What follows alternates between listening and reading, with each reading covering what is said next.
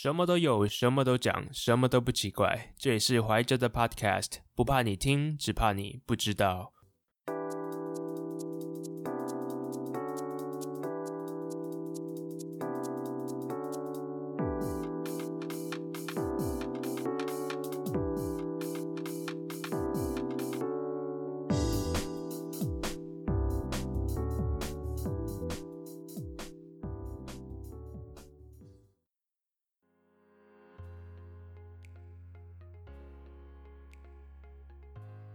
好，这次的公投结束了，很多人纳闷为何有些议题无法如预测的过关。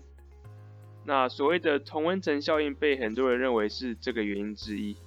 当自己生活的世界、互动的群体都与自己有类似的理念，对于社会主流的认同，自然可能有不准确的判断。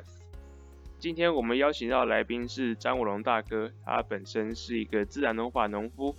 他也曾经参与大埔运动的抗争，那有想去挡怪手，但是被警察挡下来。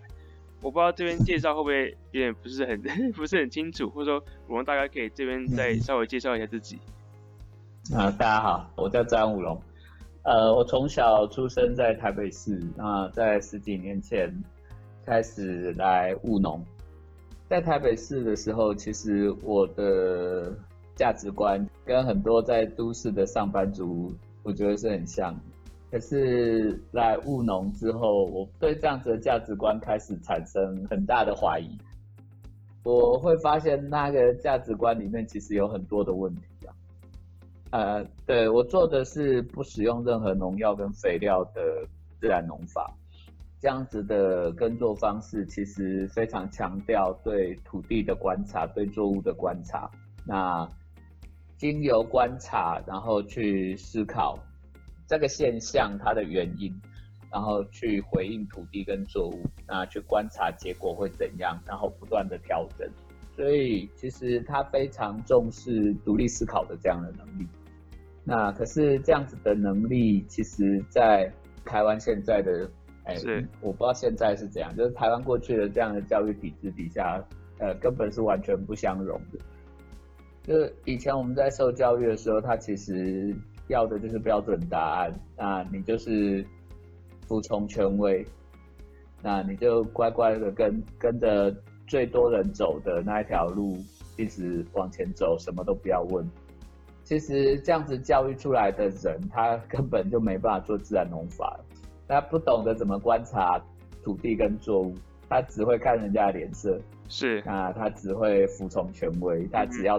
只要人家只要只要导师跟你讲怎么做，然后他跟着做，所以，嗯，这样子的模式跟自然农法是完全不相同。是，其实我觉得这样子的方式，对，也可以适应到很多生活中其他面向。我觉得这次选举可以看得出来，大家好像就开始反思说，这个社会目前是发生什么事情。那其中一个同温层就是一个很大的一个标题嘛。我记得好像五龙大哥有在。选举公投之后办一个好像叫做同温层参会，是不是？可以去稍微讲一下这是什么样的一个一个活动？呃，就是这次的公投跟选举结果，其实呃，我不知道是跟大部分的人，就我觉得我认识的朋友里面很多都都觉得看到这个结果是很吐血。嗯嗯，吐血是吧？我完全不能。我们完全不能理解为什么会投出这样的结果。那，呃，当然经过几天的冷静，慢慢可以意识到这个问题到底是怎么发生的啊。可是，当这样子的反省结束之后，觉得这并不是我们的错。好，那当然我们有还有很多地方需要努力。可是，呃，并不是说我们必须要像这个。这个选举哎，投票的结果妥协，是，而是我们该更如何更努力的去倡议，让台湾社会能够能够向前，能够 能够就是我不知道，呃，我刚刚提到的框架，我不知道我能不能讲向前，OK，就。也许有一群人觉得那个不是向前，是，对。那可是我之所以会办这个新竹同温秀秀祈福法会，是希望找这一群跟我一样感觉到对这一次的结果很受伤的人，因为我觉得那些人跟我有一样对社会的期许，还有盼望。那我相信我们是对的。OK，好，其实我认为，其实这个就是很大的冲突所在嘛，就是大家都相信自己是。是对的，那可能在自己的社群讨论的时候，诶，对啊，嗯。因为我说这个是对的，那因为是在相同的社群，所以大家也会回应说，哎，我同意你的想法。那可能其他的这些长辈，他可能也在他自己的 LINE 群这边 LINE 群主发文，就说啊这个不好，嗯。这个不好。那他们也是觉得说，哎、我听到的都是这样子，没有错。导致就说好像有很多不同的小群体在社群网络上面形成是，但是这个群体跟群体之间的沟通并不是存在的，就变成说，是，好像五龙大哥办这次法会，也是知道同温层这个效应是存在，但是最后还是以这种方式去把同温层再凝聚的更加的坚固，这样子。对，就是我刚刚提到，其实，在传统跟就是传统保守的那个社会意识，还有我们所盼望台湾未来能够走向的那个，嗯，应该说更接近欧美民主自由的那种价值观。嗯哼，就是我们希望台湾能够朝向那个重视人权、重视自由、民主的这个方向前进，而不是，呃，套句明治维新的说法，就是脱亚入欧吧？什么意思？对啊，脱亚入欧啊。其实他就是放弃了中国的那一套传统的思维，嗯，就是我刚刚提到的重视权威、服从领袖的那样子的那一套思维，然后彻底的让自己能够改头换面，朝向一个他们认为世界上更先进的一个文明那个方向去发展。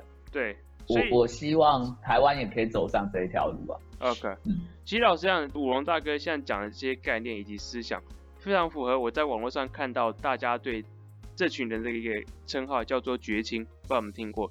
全名是觉醒青年，这样子，就是好像说，嗯哼呃，这群青年有一个很大的抱负，想要去改变这个社会，但是好像同时啊对这个社会的现实有些脱节。我觉得这是大家对所谓的对觉青有一个很大的印象，就是说，哦，绝青只顾理想，但是不拼经济，这是我嗯听到很多的。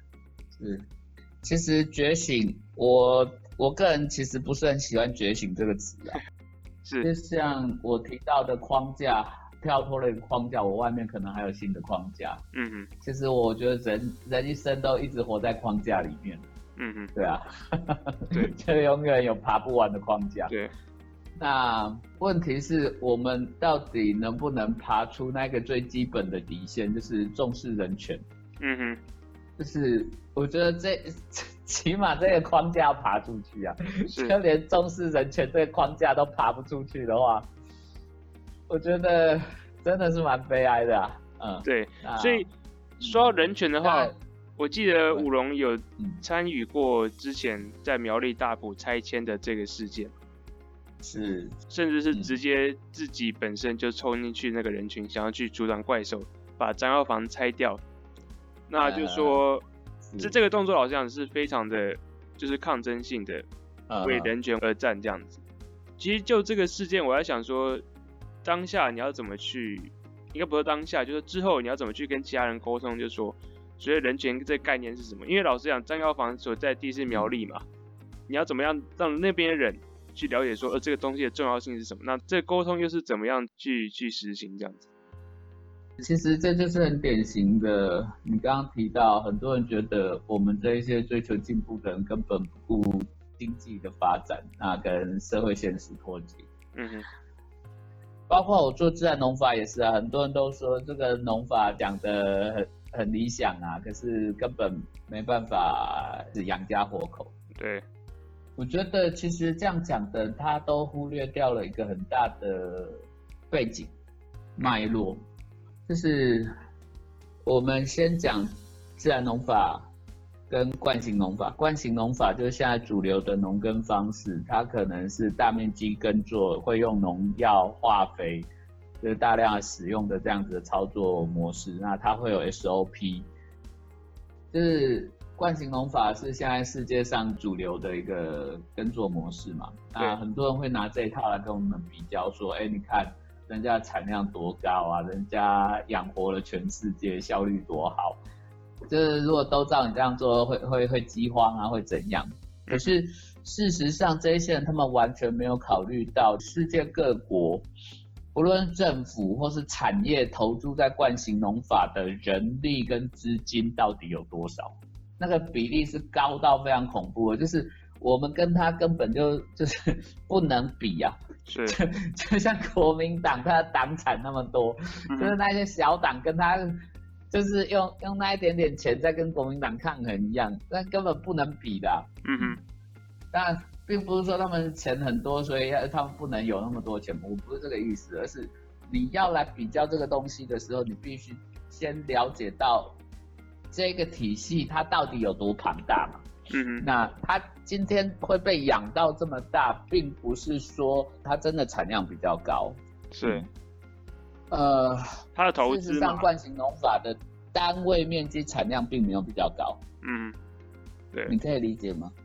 对这个这个方面其实蛮神奇，因为我之前没有听过这个说法。对，呃，它它单位面积产量是比较低的，可是因为它是可以大规模操作，所以它总产量是高的。是，而我们单位面积产量高，可是我没办法做到那么大规模。嗯哼，所以我的产量看起来是低的。是，你可以理解吗？嗯嗯嗯嗯。OK。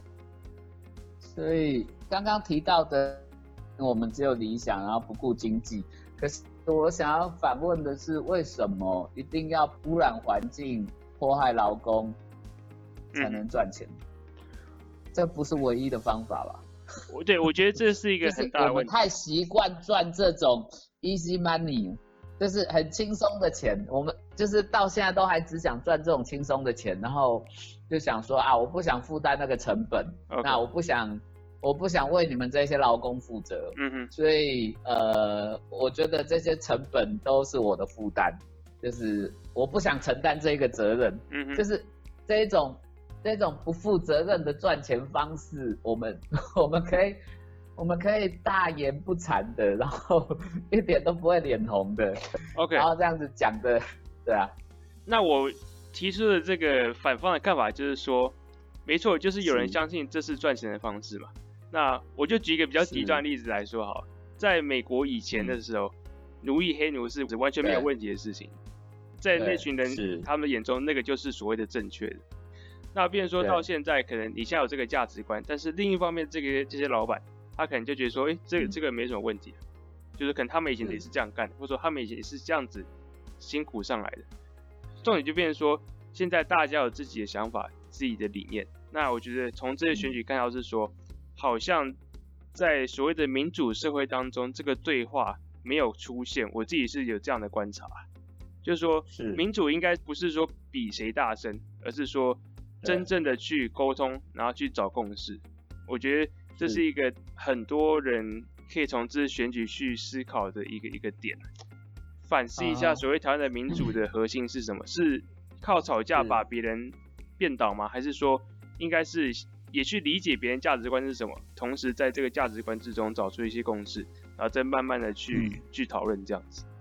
我觉得有一点必须要先了解，像国外他们，他们主要吵的就是左跟右之间的路线嘛。嗯嗯，对啊，这些东西它都是可以拿到台面上来谈。是。那可是，在台湾有很多很很多传统的价值，他不想到台面上来跟你辩论啊，是。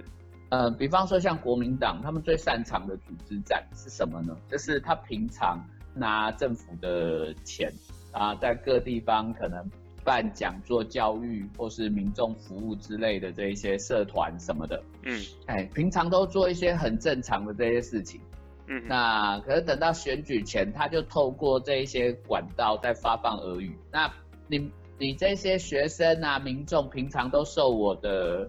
就是跟我接触，然后接受我的教育，或是接受我的服务，所以这样子的人际网络其实是很很稳固的。嗯，那等到选举前，我跟你讲一个，哎，民那个民进党的谁谁谁，他如果上了就会取消什么东西，你们千万不要投他，你们要投那个国民党的谁谁谁，他就透过这样子的管道在发放这些俄语。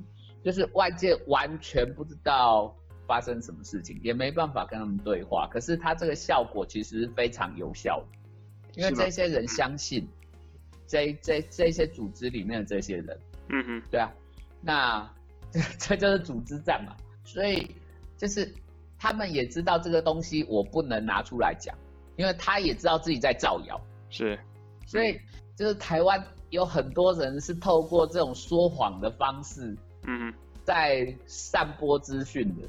那其实很多这样的资讯后来到脸书之后都马上被打脸了、是是，就是他不愿意出来跟我们公开辩论，然后就透过一直在透过这种私下的呃人际网络，嗯，在在散发这些俄语。是，那嗯，对啊，不不得不承认，他们这个策略真的是非常成功啊。对，对啊这这的确会让人非常无力、啊，就是说连连嗯对话的这个开启都有一些困难。我觉得就说这也是为什么我听到好像很多人说，这可能这句话比较严重一点。他说等这些老人死掉之后，台湾就会变好。我听到很多人是这样讲，就是说尤其在嗯这次选举也可以看到，好像这些有比较有想法或者说呃比较想要改革社会的年轻人对现在选举的或者说民主的现况是有很多的不满。那我觉得你刚刚讲的是一个很好的例子，就是说嗯这个组织战，它本身好像是有一嗯些违反民主应该有的一些精神。嗯，对啊，是。其实我觉得发展这些组织没有错，那我也不觉得这些老人死光问题就解决。嗯哼，我刚刚提到国民党他们以前做的这些组织，他平常都在做正常的事情，啊就是是，上课，嗯或是一些民众服务，或是什么一些活动，或是供餐什么，这些都是很正常，而且都是该做的事情，所以他们都能申请到政府的经费。他糟糕的地方就是他去散播谣言，透过这个管道来散播谣言。嗯嗯，所以我觉得我们应该去把这些只把它接过来，去做这样子的民众，然后给给这些人民正确的资讯，嗯哼，就是这些这些人他们需要被服务，他们的确有需求。对，就是比方说老人送餐，就是这个社会上有很多人他需是需要被服务的，嗯哼，可是坦白讲，刚刚所谓的绝情，他们在这部分的摄入其实是严重不足的。啊啊，，比方说农会呀、水利会这一些，我们完全不知道他们里面在搞什么啊，啊哈，对啊。可是如果我们不去参与这些体系的话，就是我们必须要去参与这些体系，我们才有可能从根本去改变这一切啊。是，就是感觉说要去这个体系才能开启另外一个所谓对话出现，嗯甚甚至连接触都没有接触到的话，那就说可能连对话这边都比较难开启。所以从我们这次选举看下来一些结果，不知道广龙大哥有没有一些想法，就是说，诶，是要有什么方式可以去改进的吗？还是说，还是先维持现状比较好？就是要怎么改进都会有想法，可是一想到要去做，就会觉得好累，是累，就是很累。对啊，所以大家才会在自己的同温层里面去讨论嘛，因为这样辩论的机会就少了很多，争吵的机会也会比较少，因为都是跟自己有相同理念的人这样子。呃，比方说我是主张台湾独立的，嗯哼，那我们主张台湾独立的人，其实该怎么讲，在这个社会上算是有点异类吧。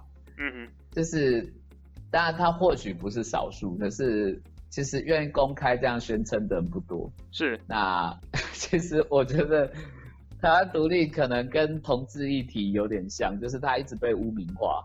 嗯哼，嗯所以呃，就是你宣称这个东西好，就就好像出柜一样，就是很多人会觉得，哎、你这个人是不是什么很激进啊，或怎样，就是会不会不好相处啊？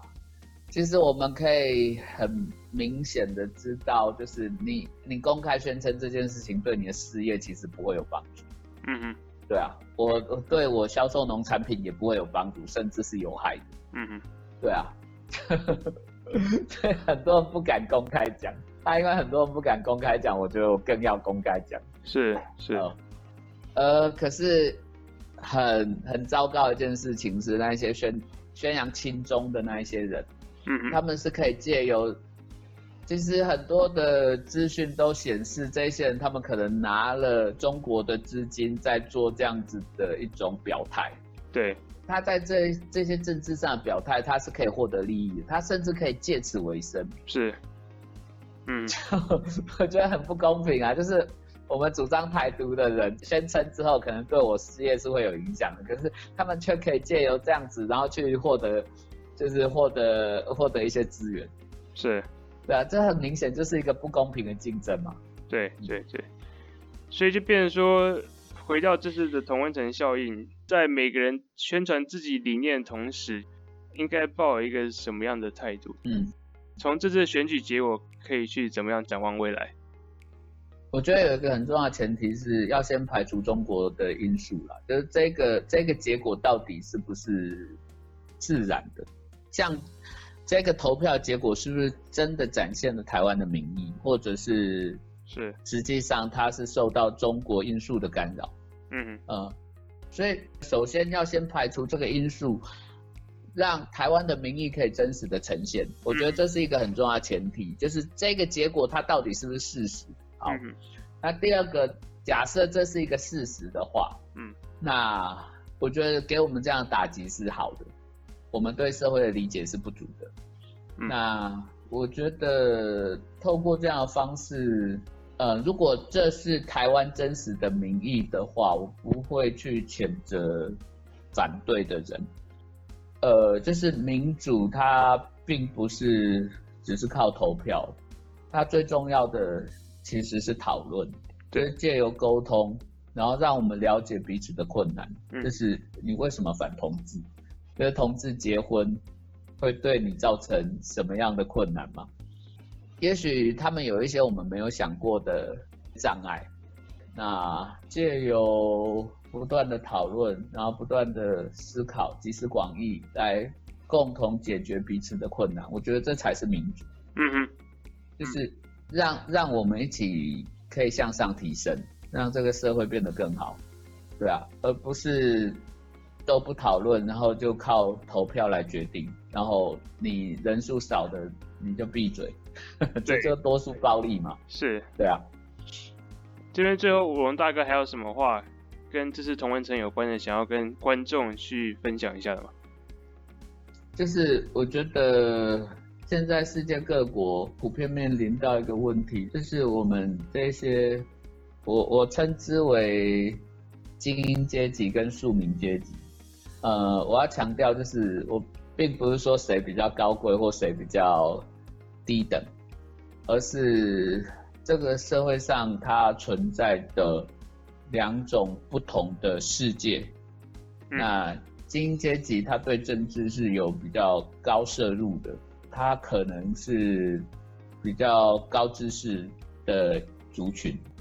可是我所谓的知识分子，他并不是说。就是学历高就是知识分子，而是他知识分子他必须是知行合一的，他在实践他所信仰的东西。是，嗯，就是这个精英阶级跟庶民阶级，其实这十几年来有着越来越严重的脱节。嗯，嗯，他们不知道庶民阶级的困难在哪里，他们的障碍在哪里。所以精英阶级，他可能是左派跟右派的精英阶级互相在不断的争辩一些如何让社会更好的方法，可是他们完全忽略了庶民阶级，嗯嗯，就是那群更真实的，就是在我们这一个地球上的另外一个社会，他一直没有被看到，他们也许是生活很困难。可能已经快要走投无路了，他们对未来是不怀抱希望的，是。这样子的一群人，嗯，对啊，包括法国这几天也在暴动啊，对，其实，在很久以前我们就已经听到 M 型社会的出现，就是整个中产阶级的陷落，那贫富差距越来越巨大，我觉得这样子的一个趋势，其实它发展到我们现在这样的结果。所呈现出来的这这些现象，我觉得都是很自然的事情。嗯嗯，就是精英阶级完全不知道庶民阶级在想什么，所以这些庶民阶级他们的痛苦，就一次一次的呈现在这些投票或是公投上面，那就是让金阶级完全跌破眼镜。没错，没错。从这次的同仁城事件，其实可以看出来有这样子的情况发生。是。以台湾民主来说的话，我觉得要怎么去往前，这次的公投以及选举是一个很好的例子，可以给大家反思，就是说要如何去增进对话，了解彼此。是。好，那今天的节目其实就先告一个段落。假如大家有想讨论的议题，或者说有什么问题想要在这个公开的平台上面讨论的话，非常欢迎寄信给我，或者说在 Podcast 的连接下面留言。那假如大家喜欢我的节目，或者是想听到更多的内容的话，请订阅我的频道，我也非常感谢你们的。好，我们下次见，拜拜，拜拜。